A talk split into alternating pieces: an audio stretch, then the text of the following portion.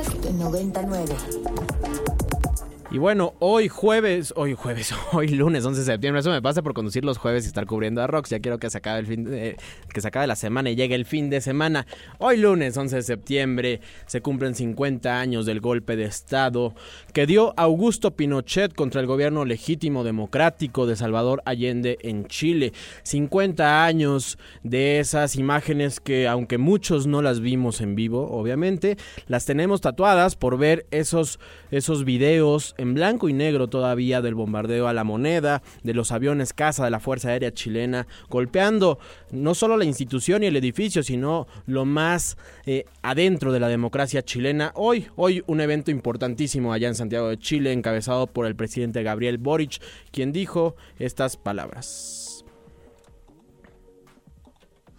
Que los problemas de la democracia siempre pueden solucionarse y resolverse con más democracia y que nunca es justificable un golpe de Estado ni vulnerar los derechos humanos de quienes piensen distinto. Y por eso nos revelamos, nos revelamos cuando nos dicen que no había otra alternativa. Por supuesto que había otra alternativa. Y el día de mañana, cuando vivamos otra crisis, siempre va a haber otra alternativa que implique más democracia y no menos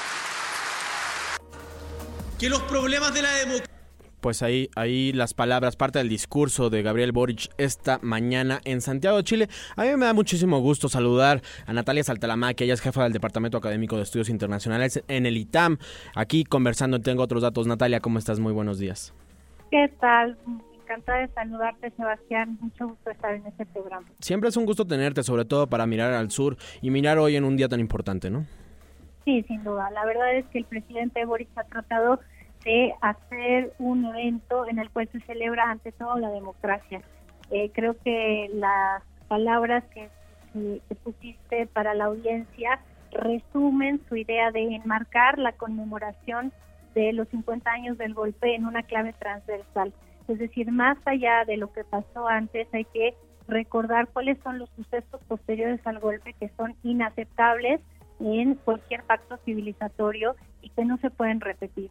Creo que ha sido importante que él ha tratado de eh, superar las diferencias políticas para establecer que la democracia es un patrimonio universal, es un patrimonio de todos los chilenos y de especialmente los latinoamericanos que hemos visto tantos golpes de Estado en nuestra región a lo largo de la historia y que lo que sirve este digamos esta celebración es para eh, tener memoria pero sobre todo para mirar al futuro, ¿no? En el futuro no podemos tener eh, nuevamente este tipo de tragedias. Justo lo decía el presidente Boric en varios de estos discursos relacionados a la conmemoración. Si bien es una mirada a la nostalgia, al pasado, es, es replantearnos el presente, ¿no, Natalia? En un contexto donde el sistema internacional tiende a, a, dividirse entre las democracias y el autoritarismo, pues parece importantísimo una celebración como esta, ¿no? Parece fundamental porque hemos visto que la democracia está en peligro en muchas partes del mundo. Eh, y hay que recordar que nadie está exento de estas amenazas. El 6 de enero de aquel asiago este año en el cual eh, Biden asumió la presidencia, nos recuerda que también en Estados Unidos pueden haber estos peligros. Y es me parece importante que él haya sido congruente eh, a lo largo de su presidencia con este discurso, porque él ha dicho hay que defender los derechos humanos sin anteponer ideologías a su respeto incondicional. Ha sido un presidente de izquierda que, sin embargo, vocalmente ha criticado los problemas de derechos humanos, por ejemplo, en Venezuela y Nicaragua, y creo que entonces tiene la posición moral para exigir que esos derechos humanos se respeten pues eh, en todas las partes políticas.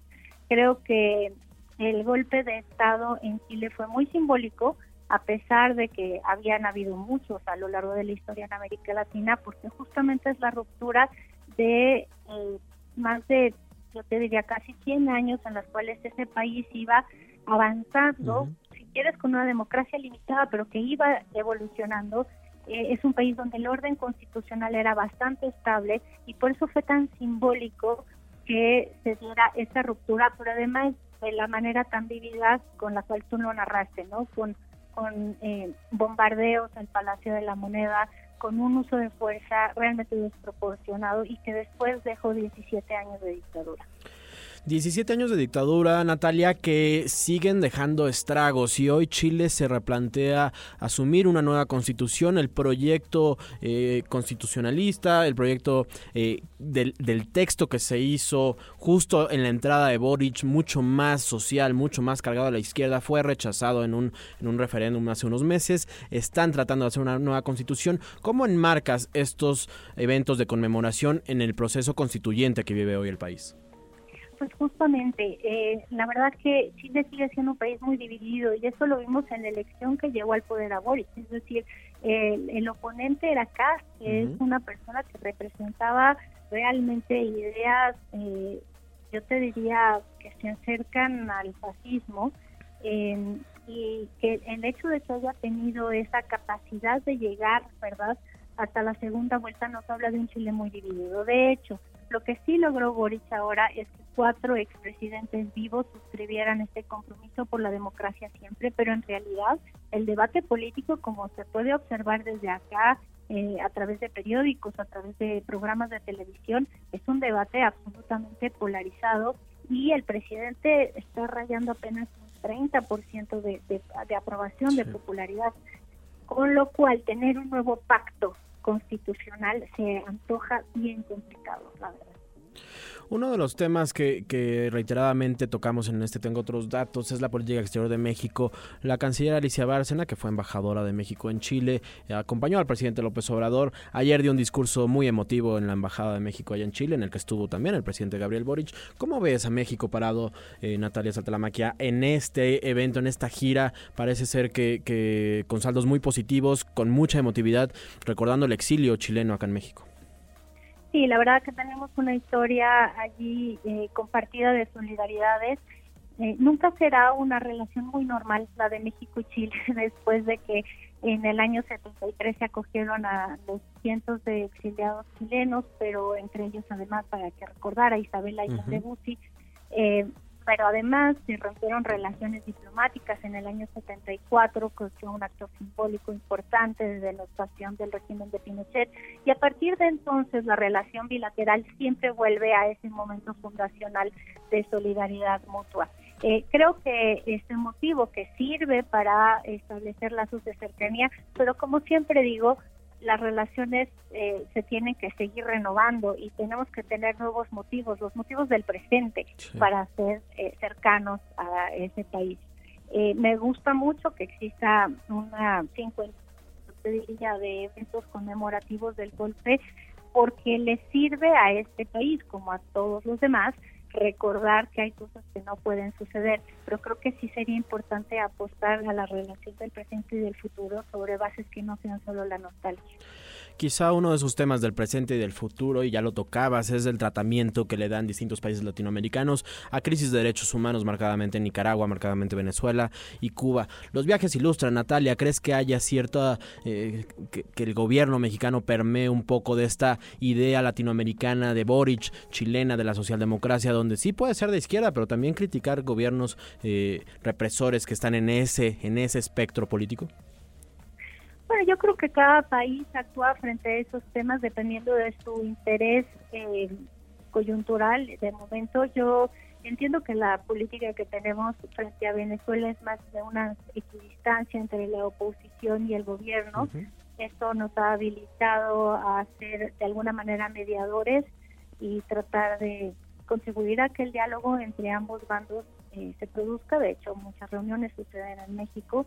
Lo que a mí me parece rarísimo y de verdad no, no acompaño a la, al gobierno de México en esto es el silencio absoluto sobre lo que sucede en Nicaragua. Eh, no encuentro cuál es el interés eh, que guía ese silencio, ¿sabes? no, hay, no hay una forma clara de explicarnos por qué no somos más vocales. Con una embajadora como Lucelena Baños, ¿no? Con esa trayectoria en la OEA. Bueno, sí, eh, de alguna manera en la OEA hemos jugado unas batallas importantes en defensa, por ejemplo, en su momento del golpe de Estado que, sucedió contra Evo Morales. Hemos también trató de poner límites a la política, yo te diría, eh, partisana, ideologizada del secretario general, eh, que le hace daño a la organización, pero no hemos sido capaces de ser claros con respecto a Nicaragua. Y mientras que, mira, en Venezuela entiendo que hay un problema más sistémico, lo que sucede en Venezuela reverbera en distintas partes de Sudamérica y como te digo, hay equidistancia, no hay cercanía, como a veces se pretende decir con el gobierno de Maduro, eh, frente al gobierno de Nicaragua el silencio es pasmoso. Sin duda, sin duda. Natalia, para no quitarte más tiempo, eh, se vienen elecciones en Argentina. Eh, eh, en Chile estos días hemos escuchado el nunca más, ayer afuera del Palacio de la Moneda, un país con historias similares en cierto punto, dictaduras militares también. Eh, ¿Cómo ves que pueda tener efectos lo que hoy pasa en Chile y todo este repensar? Nos queda un minuto, pero sí quisiera preguntarte esto en las elecciones que vamos a tener en Argentina este año. Bueno, las, las elecciones argentinas nos sorprendieron a todos por esta división en tercios del electorado, en el cual se cuela un eh, candidato antisistema, llamamos un outsider, ¿no? Que, es mi ley y que realmente representa no solo un conservadurismo desde el punto de vista cultural, desde el punto de vista de una serie de eh, conquistas de derechos, sino que eh, rompe con todos los entendimientos institucionales. hay que verlo, hablar, hay que escucharlo para darse cuenta de lo disruptivo que podría ser ese triunfo. Eh, me parece que todavía se pueden acomodar las cosas y eh, me cuesta mucho trabajo desde hoy, ¿no? Decirte hacia hacia dónde se va a mover lo que yo espero que sí llegue a segunda vuelta. Em, pero creo que el debate de la democracia autoritarismo no es el eje del debate en la televisión. Sin duda. Bueno, pues estaremos, estaremos muy pendientes también. Siempre es un gusto platicar contigo, Natalia Saltalameca, jefa del Departamento Académico de Estudios Internacionales. Felicitarte también por este nuevo encargo que estás, que estás asumiendo desde hace unos meses. Te agradezco mucho, es un placer participar contigo. Un saludo para todos. Buenas tardes. Muy buenas tardes, Natalia Celtalamaquia, internacionalista, jefa del Departamento Académico de Estudios Internacionales allá en el ITAM. Este día importantísimo, importantísimo para América Latina, estaremos muy pendientes también, pues ya que el presidente López Obrador decida viajar tan lejos, decida salir del país, quiere, quiere decir ahí la importancia del evento que hoy, que hoy vive en Santiago y que tiene repercusiones internacionales también. Hoy eventos en el 9-11, en el, en el memorial del 9-11 en Nueva York. Se cumplen 22 años del ataque terrorista a las Torres Gemelas y al Pentágono allá en Washington. Pues hasta aquí, hasta aquí este programa el día de hoy. Yo le agradezco muchísimo a Vampi, a todo el equipo de producción en los controles el día de hoy. A todos los que hacen posible, tengo otros datos mañana. Mañana está aquí Rodrigo Balvanera y nosotros nos volvemos a escuchar el miércoles en Tengo otros datos en punto de la una de la tarde. Yo soy Sebastián Ermenger. Que pases un excelente excelente inicio de semana. Para más contenidos como este, descarga nuestra aplicación disponible para Android y iOS o visita ibero909.fm.